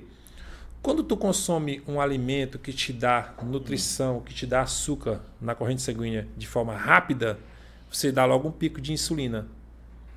Entendeu? Uhum. Picos de insulina para quem quer emagrecer é ruim. Porque de um lado a gente tem insulina, que é um hormônio inflamatório. Quando a insulina está alta, você tem mais açúcar na corrente sanguínea, né? Você, uhum. é, você tipo você co consegue alimentar mais fungos e bactérias com mais facilidade, se você tiver com nível de insulina mais elevado. Por isso que pessoas diabéticas, é, elas têm problemas quando se cortam, quando têm enfermidades, com mais facilidade. Esse então, é... está um ambiente muito propício para a propagação desses Isso. fungos e bactérias. Então, uhum. nível de insulina elevado é ruim para o emagrecimento, porque quando a insulina está alta, hormônios contrarregulatórios estão baixos. Uhum. Quais são esses hormônios? HGH, GF1, glucagon, cortisol, é, adrenalina. Esses hormônios auxiliam no emagrecimento. Então, insulina alta, esses hormônios estão baixos. E aí tu Entendi. fica o quê? Sonolento. Por isso Letárgico. que quando você come um hambúrguer, um hambúrguer, uma, uma comida gordurosa, uma comida calórica, você fica o quê? Um pouco sonolento. A insulina é liberada e baixa a, o teu nível de açúcar na corrente sanguínea e armazena tudo dentro da célula. Entendi. Show. Então, o primeiro, a primeira dica para a galera é não comer alimentos de cadeia simples. Comer alimentos integrais. Por isso que a galera fala tanto do, do frango com batata doce, né? É. As, as, proteínas, é as proteínas não conseguem causar os picos de insulina, mas os carboidratos sim. Então, é, a batata doce é integral, macaxeira é integral, macarrão é integral, arroz integral, é, enfim, é, é aveia, fibra. Esses alimentos não dão pico de insulina, são ótimos para emagrecimento. Então, se você, por exemplo, quer emagrecer, só tira o arroz comum e coloca integral. Só isso. Já dá resultado. Já dá resultado. Outra dica: não coma carboidrato pela manhã ao acordar e nem coma carboidrato antes de dormir. Foi aquelas três talhadas de cuscuz de é, arroz. não que é, é legal para quem quer emagrecer. E o bolo preto? Agora, isso não quer dizer que uma pessoa não consiga emagrecer comendo. Agora que, claro, que acordou, né? O que, que você precisa quando acorda? Você precisa que os hormônios adrenérgicos estejam é, sendo liberados para você ter disposição para o dia a dia. Aí se você coloca um cafezão da manhã rico em carboidrato, aí você, em vez de ficar em todo pico, você fica mais lento. Faz um teste. Faz um teste, por exemplo, acordou, para quem, não para pessoas sedentárias, mas para quem já pratica atividade física e faça um cardio em jejum e vai para o teu dia. O dia flui eu, de outra forma. É engraçado que eu fiz é, há um tempo atrás, eu descobri isso sem querer, né? Eu estava fazendo o jejum por um, por um outro motivo. E aí eu descobri que quando eu estava fazendo esse jejum, a minha até a minha capacidade cognitiva estava melhor, eu estava mais atento. Muito mais, tu fica muito mais ativo, muito é, mais E aí eu falei assim, será que eu estou agitado assim porque eu estou com fome? Mas não é, porque eu, eu acho que eu tava menos eu intoxicado. Oi? Deixa eu comer aqui oito paçoquinhas. É, aí eu comi oito paçoquinhas. Mas aí, paçoca é um truque que eu aprendi pra hipertrofia. A paçoca tem que ser aquela redondinha e 18 jujuba roxa. É, mas eu, eu. E aí eu descobri, depois foram me dizer que essa, essa ausência do, do açúcar, né? Ele, ele tinha esse efeito no organismo. Sim. A questão é que o, o prazer imediato pega Sim. muita pessoa, né? É o prazer imediato. E eu sempre falo o seguinte: ou você vai ser o sujeito ou o objeto diante da comida. Perfeito. Eu nunca tinha. Anota essa aí. Anota essa aí. Seu, seu Mas é, objeto. tipo assim, eu gosto, eu gosto de comer uma série de coisas. Eu gosto. Né? Eu como no dia que eu quero. Porque se eu comer porque ela quis que eu comesse ela, ou seja, um belo dia tu chega na tua casa, né? chega tarde, daqui a pouco. Aí tu abre a geladeira, aí tem lá uma. Diz uma comida que tu gosta de comer. Pô, eu gosto de comer hambúrguer, hambúrguer. eu gosto de comer lasanha. Hambúrguer. Hambúrguer. hambúrguer. Aí tu abriu lá e tu vê um hambúrguer. Aí tu olha pro hambúrguer, aí o hambúrguer olha para ti, aí tu fala assim, pô, velho, eu treinei tão bem hoje e tal. Aí tu. É, eu tipo, mereço. É sexta-feira, né? É, essa, essa onda do merecimento aí. É. São duas coisas que ferram você. Primeiro é a onda do merecimento. E aquela, eu não sou atleta. É. Ferra, eu tô, cara. Eu tô ganhando isso. Ele foi no joelho direito, depois ele foi no esquerdo. Agora foi. ele quebrou tudo. Aí tu olha, ele te olha, tu olha, ele te olha, aí tu. Dia do leite. Ah, ou seja, 1x0 pro hambúrguer. 1x0 pro hambúrguer. É 1x0, ele ganhou de ti. é. Ou seja, tu poderia, por exemplo, eu vou treinar mais três dias, três dias muito forte e depois eu vou comer esse hambúrguer. Eu vou comer dois. Aí seria massa se tu conseguisse, né? Tu conseguiu criar a situação, tu conseguiu é, ser a autoridade, tu conseguiu ter a. Entendeu? É interessante isso aí, porque é, você não precisa focar no eu nunca mais vou comer hambúrguer. Não. Eu, eu tipo, é na hora você fala assim, não, eu não, hoje eu não vou. Aí depois, tipo, não, eu vou ficar três dias sem. Aí eu vou cortar o açúcar do café, ou vou cortar o, a fritura. E aí você vai de pouquinho em pouquinho, quando você soma tudo, você fala, caraca, eu tô disciplinado. Sim. O lance de cortar as coisas não vai rolar. Pessoal, vocês que estão assistindo, acostumado a beber cerveja? Não corte a cerveja. Está acostumado a é, comer é, picanha, não corte a picanha. Se você tem um estilo de vida totalmente. Fala, Deus! Se você tem um estilo de vida totalmente desregrado, eu estou falando sério. Sim. Melhore o nível dos seus treinos e treine todos os dias. Só isso já vai te dar um resultado. Quer melhorar um pouco mais? Diminua a cerveja. Diminua a picanha. Saiba usar aqui. Saiba usar. Não, não acha só um tem vilão, não é, não é só não, um não, vilão. Não, né? não, não é. Porque o que acontece quando tu cortar? Imagine que tu consiga que tu coma é, duas vezes na semana é, 500 gramas de picanha com 10 cervejas ao todo na semana. Né? Além disso, um hambúrguer, é, uma pizza, uma Coca-Cola. E aí de um dia para noite, o teu corpo já está acostumado, tu tira tudo. Ah, cara, é uma cabeça diferença. A cabeça e o corpo vai sentir uma pancada muito grande. E aí tu consegue se manter, tá empolgado, foi lá no nutricionista, conseguindo seguir a dieta, dois dias, três, cinco, dez, quinze dias, vinte dias, tu já teve várias renúncias, porque as pessoas te chamaram para fazer alguma coisa e tu não foi. E aí, um certo dia, tu vê que tu não consegue vencer aquele plano alimentar e tu fala assim, cara, essa vida não é para mim não. Tu passou. Tu para tudo. Tu passou dois meses restritos, perdeu 18 quilos. O teu corpo tá só assim. No dia que esse miserável parar, eu vou armazenar tudo. Ele me fez passar fome de uma hora para outra aqui, restringiu tudo que eu estava acostumado, mas na hora que ele voltar, eu vou segurar todas as calorias aqui e ele não vai mais perder não, porque senão, se continuar nesse ritmo, nós vamos se acabar. E aí quando tu começa a comer, meu amigo, aí volta tudo com força total. E é por isso que as pessoas falam: "Ah, é o safona. Isso mesmo. Então assim, o lance é ter constância. Tu não vai ricar do dia para noite fazendo os teus podcasts é o que? Constância. Sim. É. É, não, isso, isso até para comparar. É o que a gente fala na gestão. Não é você, ah, eu vou investir tanto, não sei. Pô, ao invés de você investir é, 5 mil reais num negócio, dilui isso e faça com constância, crie o hábito. Né? Que aí você vai ter. Você não precisa de um mega resultado e depois não ter mais nada. Porque você não vai morrer. Vamos partir. A gente tem que se preparar para para trabalhar o máximo que a gente pode hoje, mas para colher frutos durante muito tempo. Então, você não precisa fazer, não, fazer tudo agora. Cara, calma, faz planejado, faz com constância. Sim. A gente fala muito sobre essa questão porque as pessoas querem um resultado imediato e ele não é o, o imediato ele não se sustenta. Não sustenta. Não te sustenta. Você chegar assim, ah, vou, vou malhar agora. Aí o cara chega na academia, ele quer treinar tudo, fazer uma hora de cardio. Pô, tu acabou de começar. Calma. Entendeu? Faz, faz regrado. Não, e é, e é interessante que eu ia falar assim, é, vamos dizer que seja uma pessoa, vou dar exemplo da minha idade, aí sou 34 anos, aí comecei, dois meses fiz a dieta, três meses, aí pô, não deu certo a dieta. Pô, e os 33 anos e nove meses para trás que tu acostumou teu corpo, Isso mesmo. co- como é que tu vai se comparar a isso? Eu tenho uns amigos que falar que, que tempo que a gente bebia era assim, né? Não, mas se quiser emagrecer, eu só paro de, de beber aqui cerveja. Eu falei, bicho, isso, isso é onda, moço. Eu tô quase dois anos sem beber. Continuo no mesmo peso, não é milagre, não.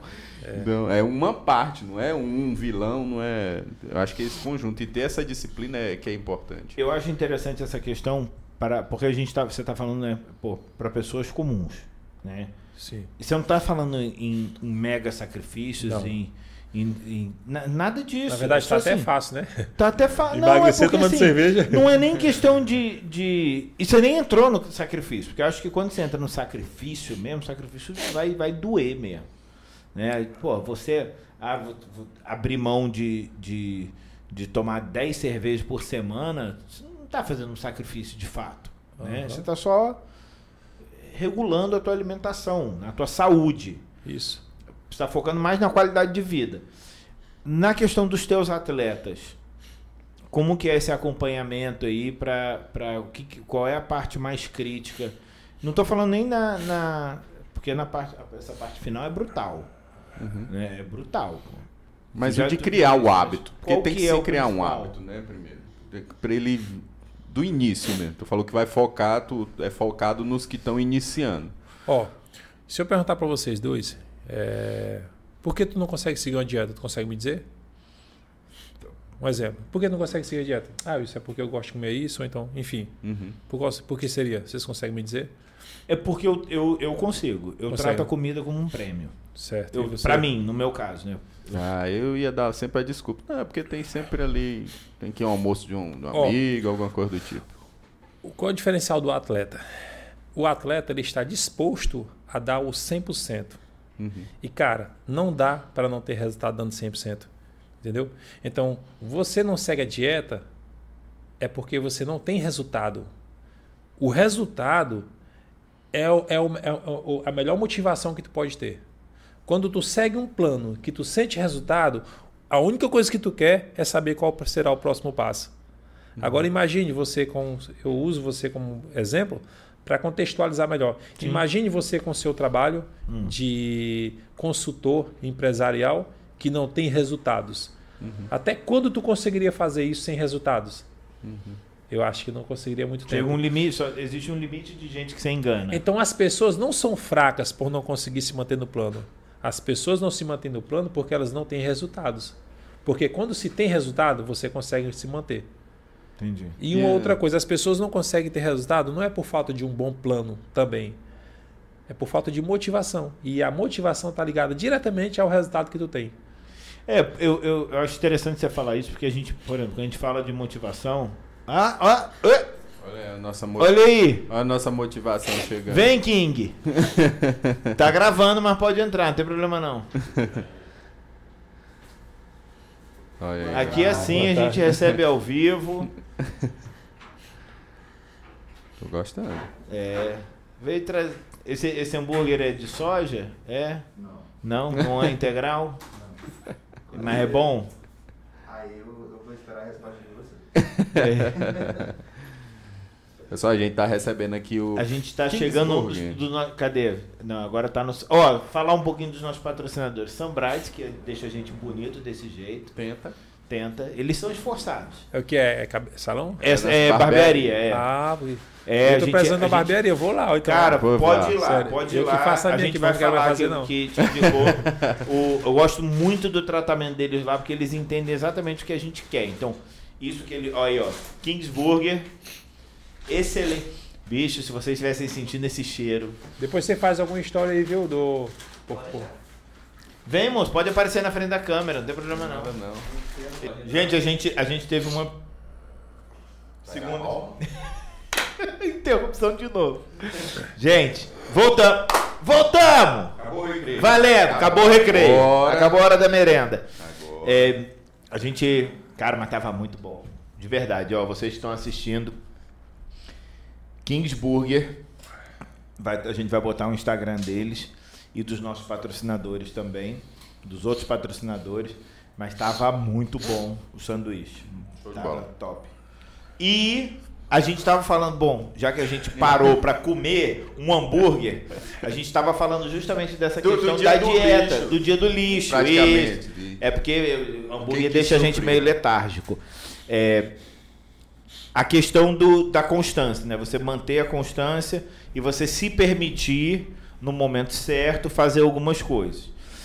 É, nesse. Ah, isso me lembrou uma outra coisa. Quando a gente está nessa sequência de treino, é, por exemplo, eu já tive fases que eu gostava de treinar de domingo a domingo. Né? Inclusive teve uma academia que abriu aqui Imperatriz, que, se eu não me engano, ela foi a primeira que eu lembro que, que abria de domingo a domingo. Cara, adorava ir lá domingo. Só que domingo você tem que ter essa a questão do descanso também, né? Da período, como que você, como que, que é a diferença da periodização de um atleta iniciante para um de um atleta iniciante não, né? De um iniciante para um atleta. Iniciante, você fala quem vai competir. Não, não, não. Uma, Uma pessoa, pessoa. comum. Comum. Um comum. A primeira, a primeira premissa, assim, a primeira regra que eu tenho é de que não se periodiza treino para pessoas comuns. Por quê? Uma pessoa comum não consegue treinar com uma intensidade objetiva. Como é que a gente objetiva o nível de treino de uma pessoa? Vamos lá.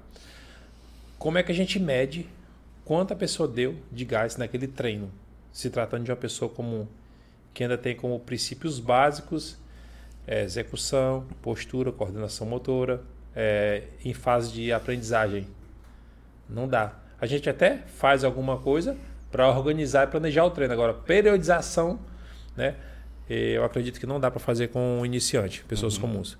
Entendi. Agora, do atleta, uma é, regra para mim é que a cada dois treinos muito intensos, um treino intenso ou leve. Não treinar dando tudo de si todos os dias. Isso principalmente na fase de ganhos. Porque na fase de ganhos você está comendo muito, então você tem uma predisposição, você tem uma, uma capacidade, você tem energia suficiente para realmente arrebentar seu músculo. O que não é possível quando você está em restrição. Quando você está restrito, você pode falar para o atleta dê, dê tudo, dê o máximo. Por mais que ele dê o máximo, ele não consegue fazer o que ele faria comendo muito. Então, na fase de definição, o atleta poderia treinar todos os dias muito bem. Até porque um dos princípios na fase de definição é aumentar o volume de treinamento. Então, dar um dia de descanso nessa fase não seria tão inteligente. Tá dando para entender? Entendi. Tá, tô assim. Então, na fase de definição, treine todo dia, treine forte, porque come pouco e você, entre aspas, não consegue desgastar tanta musculatura. Já na fase de off, é muito importante o descanso, porque é mais ainda uma fase para aumento da massa muscular. E para aumentar a massa muscular, o descanso é muito importante. Mas aí o, o, cara treinando quando ele tá em off, ele tá treinando mais pesado. Ele, tipo, é, então o cansaço dele também é maior, né? Tipo, ele, o, o 100% do off é diferente do 100% do. muito diferente. do- é muito diferente. Eu, eu, eu tava, que- eu tava pensando aqui dessa questão de periodização. Tem até que escolher os campeonatos. Ou Sim. a própria organização dos campeonatos já se baseia nisso. Porque tu tinha falado quantos meses mais ou menos que fica período de. Pô, agora eu vou competir, tem a data. Qual é o meu limite para começar a ir me adaptando para chegar nessa semana? Três? Três meses, você falou? Não, três Do- meses é para Pra perder, Perder 20 quilos. Pois é, porque aí já vai chegar na competição, né? Sim. Mas assim, esse ano eu já comecei a me preparar para Mas- ganhar peso. E, para no ano que vem, ainda até o mês 2, continuar ganhando peso e depois disso aí, para Aí competir em junho, começar a É melhorar a qualidade. Ele falou, é, tendo como ponto de partida o peso dele atual. Só que, na verdade, quando ele vai competir, você ganha mais peso, né? Para depois cortar mais. Isso, é assim. Porque ele precisa do volume também. É assim. Para vocês entenderem, o fisiculturismo ele é baseado em duas, duas etapas. Etapas, a, a grosso modo, macro. Booking e cutting. É, booking, o ganho de massa muscular. Uhum. E o cut, que é o pré-conteste. Pré-conteste, ele vale basicamente as últimas 12 ou 8 semanas de preparação.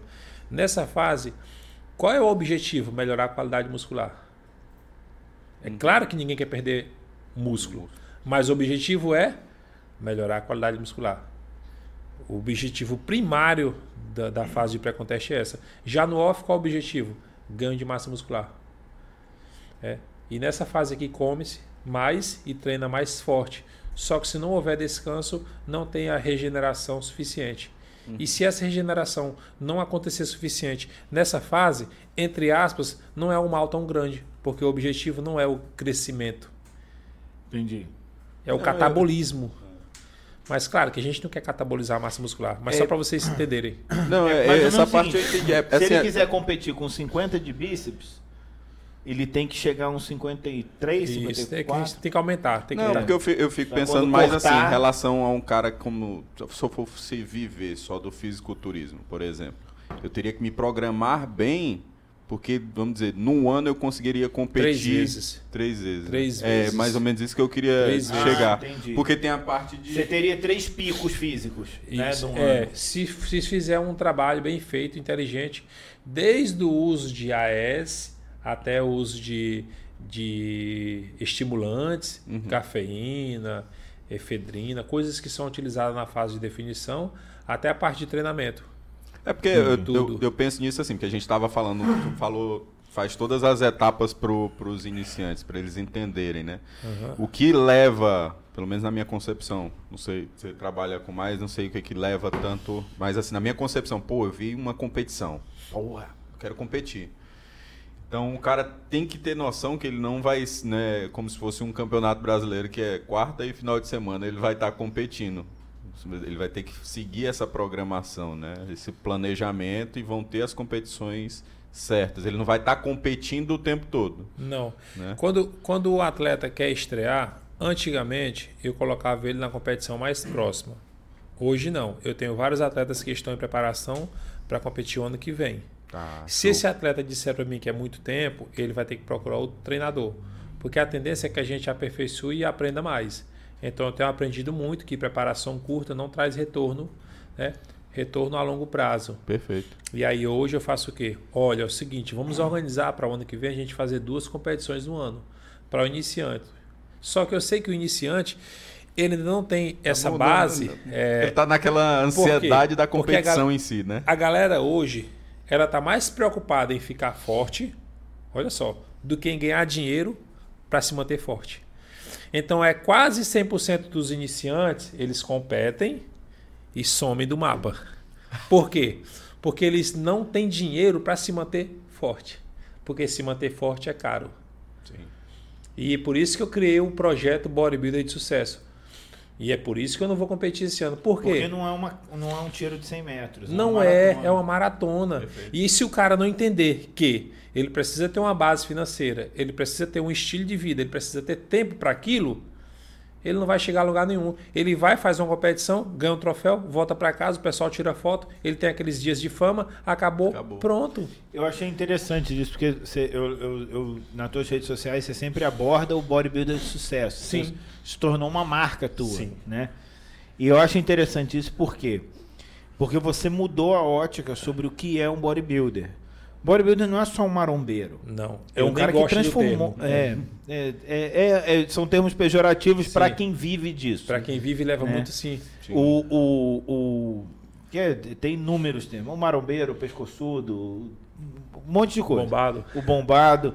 Mas assim, o, o cara, o bodybuilder de sucesso mesmo, é um cara que conseguiu mudar a vida dele, Sim. entendendo os aspectos disciplinares do treino. Ele tirou, que era onde eu ia chegar agora, que é, é, a gente está falando sobre periodização, sobre é, planejamento para as competições. E aí as pessoas talvez, pô, mas o que isso tem a ver, cara? Você tem que trazer esse tipo de planejamento para tua empresa e você tem que seguir o que está planejado, né? As pessoas, ah, qual é o paralelo que isso tem com gestão? Pô, a gente estava conversando com o Sérgio da Purinutri, ele falou sobre um planejamento de 10 anos que ele fez. e esse planejamento de 10 anos fez com que ele. Tipo, Passou 90 dias planejando. ele passou 90 dias planejando para depois, quando aparecem determinadas oportunidades, ele dizer não. Por quê? Porque não faz parte do planejamento. Ele, tem, ele tá focado. E, e- e- e um atleta vive a mesma coisa. Como é que ele vai chegar? Se ele vai, ele sabe que ele vai competir duas vezes no ano que vem, né? 2022 ele vai competir duas vezes. Então, como que ele vai se preparar para a iniciação dele? Tipo, ah, é, digamos que o processo dure cinco meses e aí no sexto mês ele vai, ele vai competir. Ele tem que estar. ele não pode chegar no primeiro mês um lixo. Ele tem que estar bem. E aí começar a preparação, aí fazer o processo todo, compete. Aí depois começa de novo. Diminuir a carga, diminuir. Se ele não tiver isso na cabeça dele, que eu achei interessante, você falou da visualização, né? Você, você descreve até o dia da prova, até o dia do, do- do- da competição. Se aquilo não tiver claro na cabeça dele, ele desanima rápido, ele Acaba perde ele- foco. É, o que faz tu se manter adiante, por exemplo, no teu gorila, é o quê? É o teu propósito final, o teu objetivo. Quando tu pensa assim, onde tu quer chegar, aí tu, cara, para me chegar lá eu preciso fazer isso. Aí tu corre e faz. Cara, para me chegar aqui eu preciso fazer. Então, quando tu explica para o atleta o que tu quer e o que tu quer para ele e o que ele precisa fazer, que é duas coisas distintas, o que ele quer e o que ele precisa. Tu tem que deixar claro. É, excelente. Aí quando tu deixa claro, aí o cara faz de outra maneira. Professor, por que, que eu estou tomando isso? Aí eu taco lá um áudio de dois minutos e explico. Aí o cara, é, professor, o senhor tá certo. É diferente. Entendeu? Eu tenho um atleta que começou há nove meses atrás. O cara era fanzaço. Em todas as palestras que eu já fiz, foram quatro, em todas ele estava lá, como espectador. Quando foi na última, ele falou que era um sonho entrar pro time. Foi lá e tal, a gente, ele entrou pro time. O cara era um rato, sabe? Franzino. Praticava, praticava atletismo. E a gente iniciou e o cara ganhou, sabe quantos quilos em oito meses? 25. Que isso? Ele ganhou 25 quilos e ficou com a maior qualidade do que ele estava antes.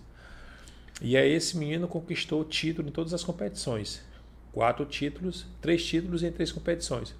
Quando foi um mês antes da última, que era a quarta do Campeonato Brasileiro, eu entrei em contato, fiz uma chamada de vídeo e falei: Como é que tá teu sono? Professor, estou um pouco dormindo acima, não estou tão bem. E a disposição para o dia eu estou um pouco cansado. E o treino, professor, estou treinando, mas estou sem. Pois é, era tudo que eu precisava saber. Você não vai competir no brasileiro, está cansado, o corpo não aguenta mais. A gente precisa descansar. Professor, já comprei as passagens, estava empolgado. Eu falei, cara, é o seguinte, pô, a gente vai fazer assim, assim, assim, mas o físico não consegue evoluir. A gente foi pro brasileiro e ficou top 2. Conseguiu apresentar um físico bom, porque realmente o garoto é diferenciado. Inclusive, eu vou até pedir para vocês mostrarem a imagem, dá para mim mostrar, passar para ti, aí vocês mostram aqui, Aí ele pra galera ver. Ele encaixa. E Qual que é o aí- nome dele? Marco. Marco. E Marco vai aí- ser campeão ainda. E aí, o Marco foi top 2 no Brasil e queria ir agora para o Sul-Americano na Argentina. Eu cheguei e falei: acabou, parou. Chega, Parou. né? Por quê? não vou falar agora do Marcos, eu vou falar de todos os atletas. A vida financeira fica um lixo. A vida conjugal fica ruim. Por quê? O fisiculturismo É um- precisa de quê? 100%. Se tu der 100% no fisiculturismo, e o tempo pro filho? E o tempo para a esposa? E o tempo pro profissional? Não tem jeito. E eu sei que a competição por si só não vai levar ele pro topo. Então eu chego e falo, cara, agora vamos usar esse tempo para cuidar mais da tua saúde, fazer vários exames, ver como tu está, ganhar dinheiro, se fortalecer. Aí ano que vem tu chega com tudo. E ele, obediente como é, falou: fechou, professor. Então é mais ou menos isso. Agora sim, claro que existe muitos treinadores bons no país. É, nem todos têm essa preocupação. Outra atleta, atleta minha, Luciana, começou a treinar com 45 anos de idade. Começou a competir com 47 comigo. Conquistou numa competição em Belém do Pará, conquistou todos os títulos que ela, que ela podia. Está vivendo uma fase absurda. Quando é por último, agora foi pro brasileiro, ficou em quarto lugar. Foi quarto ou foi terceiro. E aí ela queria competir também. Eu falei assim: parou. Vamos cuidar da tua vida financeira. Porque quando eu falo pro atleta, compra isso. O atleta fala, professor, não vou conseguir, porque tal, tal, tal. Por mais que ele não entenda, eu já sei que o financeiro está pesando. Mas a vontade de competir é tão grande que ele está disposto a passar o cartão, se for o caso, para comprar, sabe? e continuar. É. Aí eu não quero, porque eu sei que eu vou estar adiando Cara, um, um é- fracasso. E, e, assim, eu acho, eu acho muito, muito importante ter essa visão, mas é, é, é um negócio que, que sacrificante também para você. Porque tem gente que fala assim, pô, o cara fica me restringindo, vai pensar, né? pô, o cara fica me, me, me podando, me restringindo. Eu quero, não sei o quê, depois eu resolvo o resto. E aí o cara. esse- isso daí vai ter um impacto no futuro da vida dele né? Negativo. Se ele ficar, ah, passa o cartão, pega emprestado, pega não sei o quê. Ele, ele, ele pode até ser um bodybuilder, pode até conquistar o, o primeiro lugar, mas talvez ele não seja, no longo prazo, ele não vai ser de sucesso. Sim. Entendeu? Eu, eu, eu- outro dia eu tava conversando, quando a gente. é, quando eu falei contigo, depois a gente tava, eu tava conversando com o Vinícius. E eu uso esse exemplo, né, no caso. É, o Ronnie Coleman. O Ronnie Coleman é um absurdo. O que ele fez na carreira dele é incontestável. Mas, pô, será que o jeito que ele tá vivendo agora vale? Será que o troféu compensa ter um troféu na, na, na prateleira e, e, e tá andando de muleta? É, é pesado. Eu, eu assisti o documentário dele e falei, pô, cara, isso não é jeito do cara viver, ele não consegue ficar em pé, entendeu? Sim. Fez história, beleza, mas a que custo? Sim. Se prejudicou. Uma coisa que eu aprendi muito, muito mesmo nesses últimos anos foi duas. Primeira, qual o papel do líder? Qual o papel do líder? É instruir, né? orientar, incentivar e, por último, cobrar. Eu penso que é assim. Porque às vezes tu cobra antes de a pessoa estar preparada. Primeiro tem que haver um condicionamento. Entendeu? Eu aprendi isso aí e eu sempre coloco em prática com os meus alunos, porque é, no início eu sei que ó, alunos desistiram por falha minha. No início. E eu entendo isso, entendeu? Aí é isso. É... Hoje, além dessa questão de, de papel do líder, é, a outra é avaliar o terreno. Eu já tive vários treinadores e eu percebi que os treinadores não tinham tempo para avaliar o terreno. No caso, a mim. Fazer uma avaliação, individualizar, personalizar. E hoje eu me disponho desse tempo. Então, quando eu olho para um atleta, hoje eu não olho só para o físico. Eu olho para a parte emocional, a parte psicológica, cognitiva, as dificuldades, se ele faz publicação no Instagram, se ele tem patrocinador ou não, o que realmente ele precisa, como está a sua vida financeira. E na verdade eu não faço um Que trabalho. foram dificuldades que você já enfrentou. Sim, aí se torna mais fácil. Como tu disse no começo da conversa, tu não acredita muito em alguém que não vive aquilo. Entendeu? Então eu vivo o que eu prego. Tipo assim, acredita em mim se quiser, mas eu estou falando o que eu vivo e estudo. Então quando tu vê isso aí, tu entende que é, tu, tu fala com propriedade, tu fala com segurança, tu sabe qual é o melhor caminho. Aí tu tem que chegar e se posicionar e falar para o atleta: o caminho é esse e ponto. Se o atleta não gostar, tu vai entender que tu está partindo de uma posição de uma pessoa experiente que vive o negócio para análise é, incompreensiva de uma pessoa que está iniciando. E momentânea, né? É. Ele tá, ele tá vivenciando muito o presente e tu tá, A emoção. e tu tá com um planejamento já Longo de- a longo prazo, né? Porque tu já tem esse Sim. conhecimento, tanto teórico como prático. Eu já competi talvez 15 vezes. Então, tipo assim, 15 preparações, né? O cara fala, pô, 15, mas 15 é pouco, é. Mas Faz- 15 faz uma. preparações Agora, sabe- dá Faz uma anos? e aí me diz Aí o cara fala assim, se você consegue fazer 15. Não, cara, o mais interessante, sem brincadeira nenhuma, eu consigo te dizer a história de cada troféu. Eu não sei como, mas se olhar para cada troféu, eu sei qual foi Pô, a competição. você qual foi a dificuldade É interessante. Sabe que te um, custou. Não é né? impressionante? Uhum. Tipo assim, são muitos troféus. Muitos, e tu saber a história de cada um. É, é, mas é porque foi- era você sofrendo, era você treinando, era você doendo. É tu, tu- Agora, a gente falou muito aqui sobre o sofrimento, sobre. Agora, é claro que a gente não pode deixar de exaltar a parte Boa. é, boa né? Com Sim. certeza. Porque assim, o fisiculturismo, como eu disse no início, mudou minha vida, me tornou mais resiliente, mudou minha vida financeira completamente. Porque, cara, eu vivo sem, sem prepotência, eu vivo algo hoje que realmente eu sempre quis, mas eu não imaginava que eu fosse viver agora. E eu tenho planos que eu tenho certeza que eu vou viver futuramente. Porque eu sei qual o caminho. Uhum. Ah, e por que tu não chega lá agora? Porque tem o caminho a percorrer. Entendeu? Então, assim, o fisiculturismo mudou minha vida de uma forma. O respeito das pessoas, o carinho, a motivação, as mensagens que eu recebo, as vidas que eu consigo transformar. Porque assim, eu penso que quem não vive para servir não serve para viver. Então eu uso muito esse, esse, essa imagem que eu tenho hoje para transformar. E quem sabe até vocês que estão aqui, né, me entrevistando nesse podcast, talvez vocês em algum momento fizeram ou farão uma reflexão de vida e Sim, irão se tornar melhor. Certeza. Isso para mim já é alguma coisa, de verdade. Né? A gente só chama pessoas que a gente vê e fala assim, cara, tem alguma coisa diferente nessa pessoa.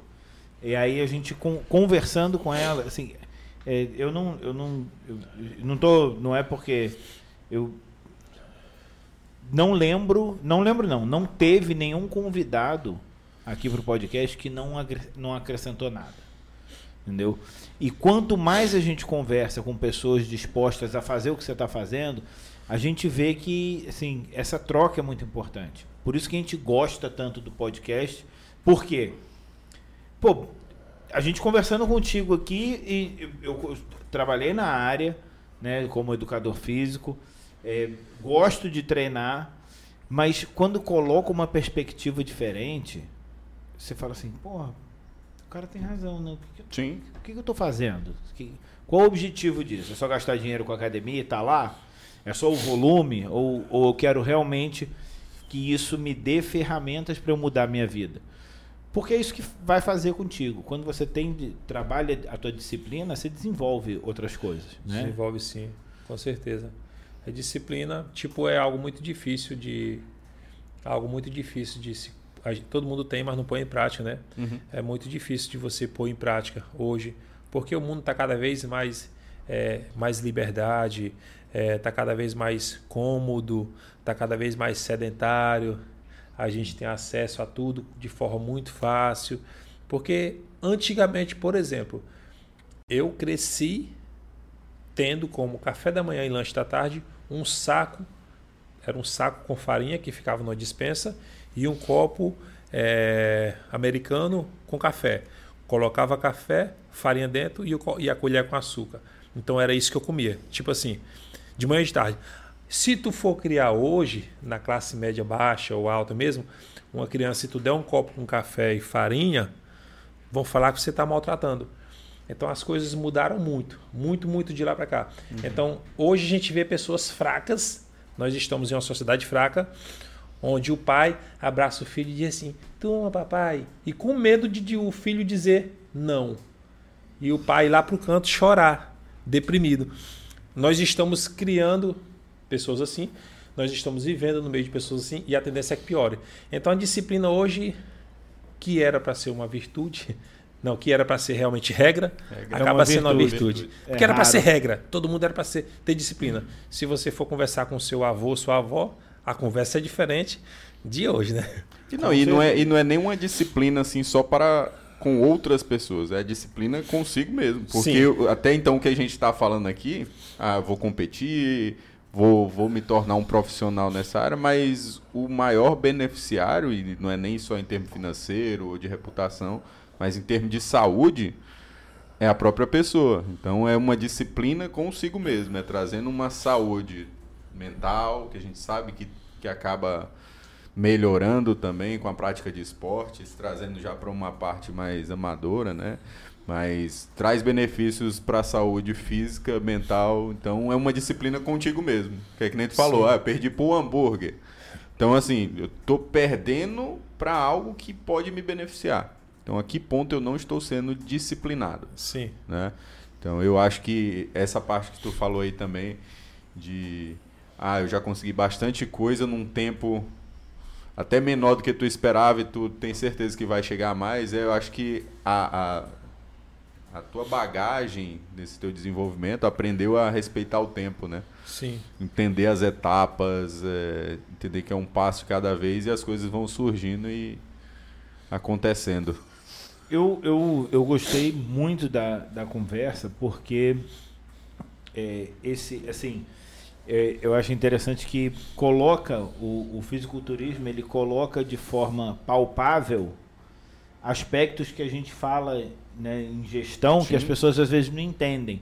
Ah, mas por que, que eu tenho que ter. a- a- o que, que é de fato a constância? Acorda todo dia, 5 horas da manhã vai para academia. Faz meia horinha de, de, de 40 minutos de musculação e 20 de cardio. Faz isso durante dois meses. Tu vai entender o que, que é constância. Aham. Entendeu? A- vai treinar com, com, com peitoral doendo, com, com fazendo exercício que você não gosta, fazendo agachamento. Tu vai entender o que, que é resiliência. Sim, né? são duas coisas muito importantes: motivação e a necessidade. Por exemplo, a motivação, qualquer pessoa, sendo fraca ou não, estando motivada, ela faz. A necessidade, se a pessoa necessitar mesmo, independente de qualquer coisa, se ela necessitar, ela faz. Então imagine você com alguém com a arma apontada para ti e disser: tu vai comer isso e vai treinar assim. Tu treina ou não? Treina, porque a tua necessidade maior não é treinar, é viver. Perfeito. Então tu vai fazer. Então muitas vezes as pessoas não fazem porque não tem necessidade para elas. E aí entra aquela outra questão: o que tu quer e o que tu precisa. A gente É porque ela no- tá olhando para ela ela tá quer. olhando pro, pro malhar. né? Aham. Que o profissional não malha. Ele, Não, e a gente- e a gente ele, tá olhando pro malhar e não para onde isso vai levar ele. Ela não entendeu? percebeu o que ela precisa. Ela está olhando para o que ela quer. O que, que ela quer? Ela quer o abdômen sarado. Ela quer o abdômen sarado. Ela quer. Mas ela só quer. Aí quando ela olha para o que ela precisa fazer, ah, não vou fazer. a gente sempre ela dá não esse quer exemplo. fazer o que precisa ser feito, ela quer. E é tanto que quando as pessoas olham para o teu resultado, ela diz assim: Cara, o que tu tá tomando? Alguém já perguntou o que tu tá fazendo? As pessoas perguntam o que tu tá tomando. É. O que tu tá tomando? Porque eles querem um rápido. Quero o rápido. É. E, na verdade, resultado não, não tem para vender. Eu não conheço algum resultado que a gente consiga comprar. Não conheço. Não. Até o curso mais aperfeiçoado, aperfeiçoado que exista, tu vai ter que comprar, assistir, se dedicar e pôr em Se prática. você Não, tomar um é. ciclo de Deca, Durateston, Trembolona, o que você quiser botar, e não fizer nada, você não vai, você não vai ter resultado. Na verdade, você vai ter um resultado ruim. Essa, Mas essa de prioridade a gente sempre coloca como exemplo, é sempre essa de ah, o empresário fala assim: "Ah, eu não tenho tempo, não tenho tempo para fazer um exercício, não tenho tempo para organizar". Deixa ele dar um, É, um infartozinho ou, ou A necessidade. ter a necessidade E- e real mesmo. Pelo fato da necessidade, é que tu vê hoje a classe médica mais valorizada do que o profissional de educação física. É só isso. Por quê? Que é na urgência. Na urgência. Na urgência as coisas mudam. Você tá saudável. Tu não vai pagar 3 mil reais para um cara fazer um treino contigo.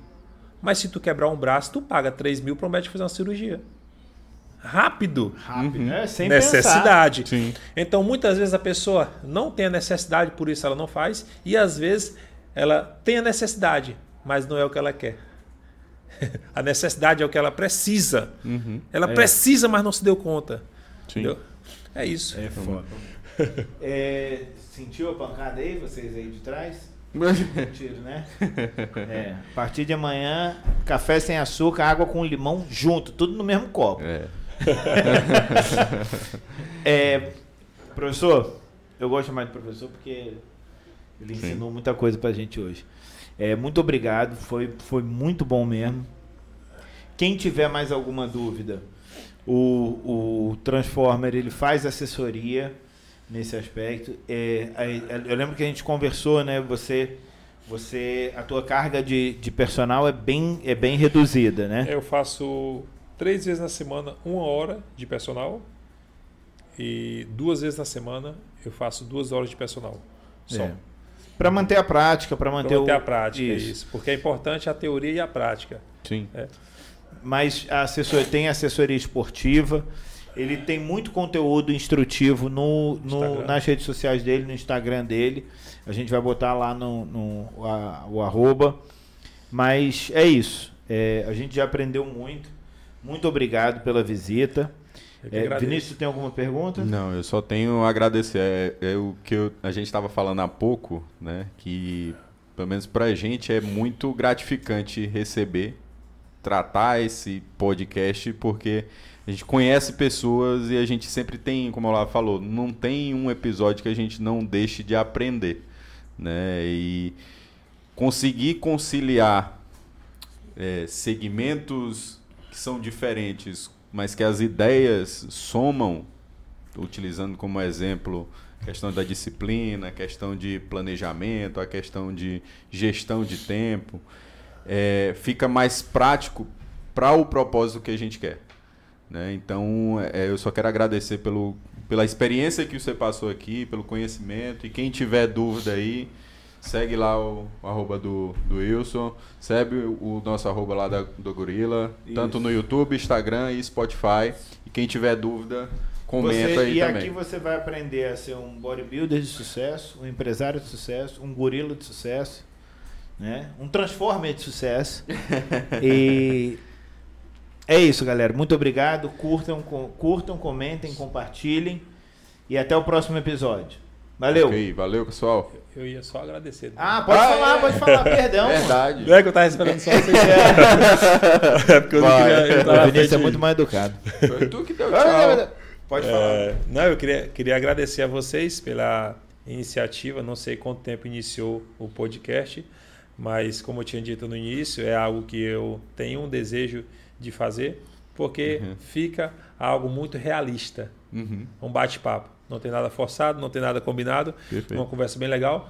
Eu queria pedir para a galera é, compartilhar o máximo possível. Se tiver dúvida, eles, como disseram aí, vão colocar minhas redes sociais, é só entrar em contato. E obrigado por terem me convidado, viu? Eu aprendi Eu também muito, claro. Uma troca de ideia bem satisfatória. Valeu, valeu, pessoal. Obrigado. Valeu. Valeu. Agora sim terminou. Desculpa o Olavo aí, viu, gente? Valeu.